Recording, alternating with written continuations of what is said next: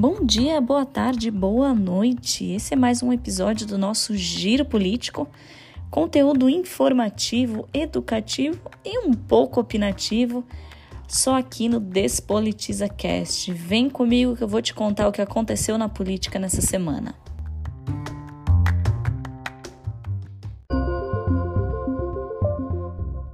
Câmara reinstala a comissão da PEC de segunda instância. Nessa semana, a Câmara de Deputados ela reinstalou a comissão especial para discussão da PEC, que prevê a possibilidade da prisão após o julgamento em segunda instância. Com o início da pandemia lá no ano passado, as comissões da Câmara e do Senado elas ficaram sem atividades. Os trabalhos apenas foram retomados agora no início de 2021, com a instalação de todas as comissões nas duas casas. O novo deputado escolhido como presidente da comissão especial foi o deputado Aliel Machado, que é do PSB do Paraná. Esse texto da PEC de segunda instância ele já foi discutido na CCJ, que é a Comissão de Constituição e Justiça, e agora ele precisa passar pela aprovação dessa comissão especial para em seguida ir para votação em plenário. Repasses do Ministério da Saúde. Vamos falar um pouco de Covid. O Ministério da Saúde vai fazer um novo repasse aos municípios para o combate à pandemia. Será um total de 452,9 milhões de reais que irão beneficiar 2.302 estabelecimentos em 1.960 municípios brasileiros. Os valores eles serão repassados em uma parcela única aos municípios para serem distribuídos aos centros de enfrentamento de Covid, que são os centros aí que atuam como um primeiro atendimento para a identificação do vírus e que servem para reduzir um pouco a sobrecarga do SUS.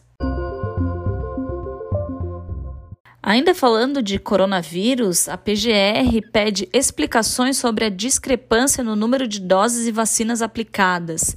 A Procuradoria-Geral da República enviou um ofício a todos os governadores pedindo esclarecimentos com relação à divergência entre a quantidade de doses distribuídas pelo governo federal e a quantidade de doses já aplicadas na população. De acordo com o Vacinômetro, que é um relatório disponível na plataforma Localiza SUS, o governo federal já distribuiu aos estados pouco mais de 48 milhões de doses de vacinas, porém foram aplicadas apenas 32 milhões de doses. Apesar de algumas manifestações de prefeituras que alegam que estão preservando a segunda dose de cada pessoa vacinada, porque tem receio que no momento da segunda dose eles não tenham aquela vacina disponível, o governo federal já garantiu a distribuição e afirma que não faltarão doses para aplicação da segunda vacina. Instalação da CPI do Covidão. Finalmente instalaram a tal CPI para investigar as ações de combate à pandemia. Nessa semana, o senador Rodrigo Pacheco instalou oficialmente a comissão, que terá como objetivo investigar não apenas o governo federal, mas também as verbas federais enviadas aos estados e municípios para combate ao coronavírus. Essa inclusão de estados e municípios na CPI, apesar de bem controversa, só foi possível através da apresentação de um requerimento que foi encabeçado pelo senador Eduardo Girão, que conseguiu colher 45 assinaturas de apoiamento para a inclusão dos estados e municípios na CPI. Essa CPI vai ser composta por 11 senadores e entre eles estão figuras carimbadas do cenário político e corrupto do país, como o senador Renan Calheiros, Tasso Gereissati e Ciro Nogueira. Para a relatoria da comissão, que é um dos cargos mais importantes e decisivos quanto ao andamento dos trabalhos, teremos nada menos do que o senador Renan Calheiros. Cômico para não dizer trágico, né? Um senador que possui 17 inquéritos no STF por corrupção, relatando uma CPI que investiga uma suposta corrupção nas ações de combate à pandemia, no mínimo estranho. Ainda sobre o tema, nesse final de semana, o senador Cajuru teve uma conversa telefônica com o presidente da República, Jair Bolsonaro, e acabou divulgando em suas redes alguns trechos dessa conversa. Basicamente, eles falam sobre a CPI e sobre a importância de se averiguar também a atuação de estados e municípios no combate à pandemia também comentam sobre o pedido de impeachment do ministro Alexandre de Moraes que o senador Cajuru protocolou no Senado. Após a divulgação das conversas gravadas sem a anuência do presidente da República, o senador Cajuru ainda foi para a mídia afirmar que havia rompido com o presidente da República. Bom, ainda dentro dessa polêmica, o Partido Cidadania, do qual o senador Cajuru fazia parte, pediu que ele deixasse a legenda por entender que a conduta do senador vai totalmente contra os valores defendidos pelo partido. O senador então resolveu deixar o partido por livre e espontânea pressão e filiou-se ao Podemos.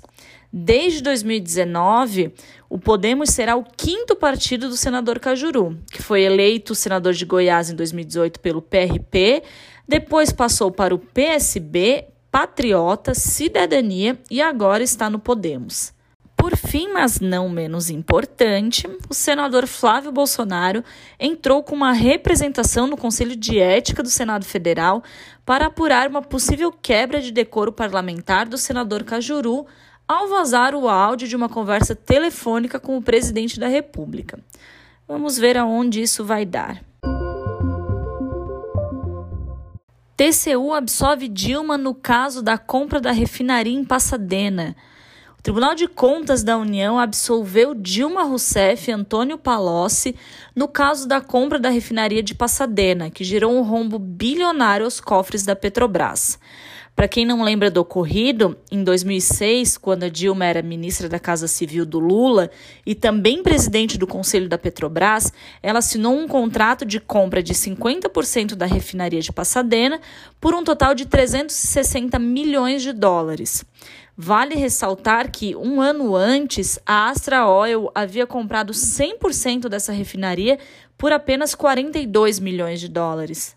Ainda em decorrência deste contrato, que ao que tudo indica nem deve ter sido lido por quem o assinou, a Petrobras foi obrigada a comprar a outra metade da refinaria e ainda teve que pagar uma multa para a Astra Oil após uma disputa judicial de revisão contratual, fazendo com que o total gasto pela Petrobras com a refinaria ultrapassasse a casa de 1,8 bilhão de dólares. Em 2017, o Ministério Público Federal denunciou 11 pessoas por corrupção, pagamento de propina e lavagem de dinheiro na compra da refinaria de Passadena. Em 2018, incluiu Dima e Palocci no processo. Nessa semana, os dois foram inocentados no caso, com a alegação de que não agiram com má fé na aquisição da refinaria.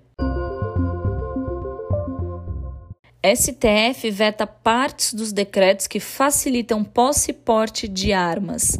Em meados de fevereiro desse ano, o presidente Bolsonaro editou quatro decretos que tinham como objetivo desburocratizar e facilitar o procedimento para posse e porte de armas de fogo.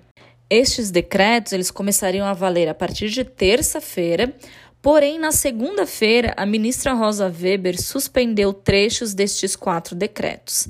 Entre os trechos vetados pela decisão monocrática da ministra estão o que aumenta de 2 para 6 o número de armas de fogo de uso permitido que um cidadão comum pode adquirir a possibilidade de que policiais, agentes prisionais e membros do Ministério Público e de tribunais adquiram duas armas de fogo de uso restrito e também o trecho que ampliava os limites de compra de armas e munições para os CAC, caçadores, atiradores e colecionadores. Como se trata de uma decisão monocrática da ministra Rosa Weber, o caso foi levado ao plenário do STF para julgamento. Após a leitura do relatório da ministra e do voto de Faquim, que seguiu a relatora, o ministro Alexandre de Moraes pediu vistas do processo para melhor analisar o caso. O plenário tem até o dia 26 de abril para finalizar o julgamento. Vale lembrar que essa pauta armamentista foi uma das promessas de campanha do presidente Bolsonaro. STF pede explicações a Arthur Lira sobre impeachment de Bolsonaro. A ministra Carmen Lúcia deu um prazo de cinco dias para que o deputado Arthur Lira, que é o presidente da Câmara de Deputados, explique o porquê ainda não abriu um processo de impeachment contra o presidente Bolsonaro, considerando as dezenas de pedidos já protocolados na Câmara. É importante ressaltar que a abertura de processo de impeachment, não só do presidente, é muito mais uma manobra política que jurídica, onde não há apelo popular, quando não há impedimentos para a governabilidade do presidente, não tem que se falar em processo de impeachment. Além de não passar, gera um desgaste necessário entre os poderes executivo e legislativo. Além disso, não há um procedimento que defina prazos ou qualquer tipo de obrigatoriedade do presidente da Câmara na abertura do processo de impeachment. Trata-se de uma decisão discricionária do presidente da Casa. STF julga anulação dos processos de Lula. Nessa semana, o plenário do STF julgou a anulação de quatro processos do ex-presidente Lula em decorrência de uma suposta incompetência da Vara Federal de Curitiba para julgar os casos. Por oito votos a três, a Suprema Corte decidiu pela anulação e pelo envio destes processos para a Vara Federal aqui de Brasília, onde eles deverão ser novamente julgados. Qual o maior impacto dessas, dessa decisão? O Lula voltou a ser ficha limpa, ou seja, ele está totalmente livre para concorrer à presidência da República nas eleições de 2022. Além disso, essa decisão abre um precedente enorme para que outros réus da Lava Jato também pleiteiem a anulação dos seus processos e também o reconhecimento da incompetência da Vara de Curitiba, ou até mesmo a suspeição do ex-juiz Sérgio Moro para o julgamento, como também já foi definido pelo STF no final do mês passado. Eis que a esquerda fez a festa e nós ficamos com cara de palhaço apenas assistindo.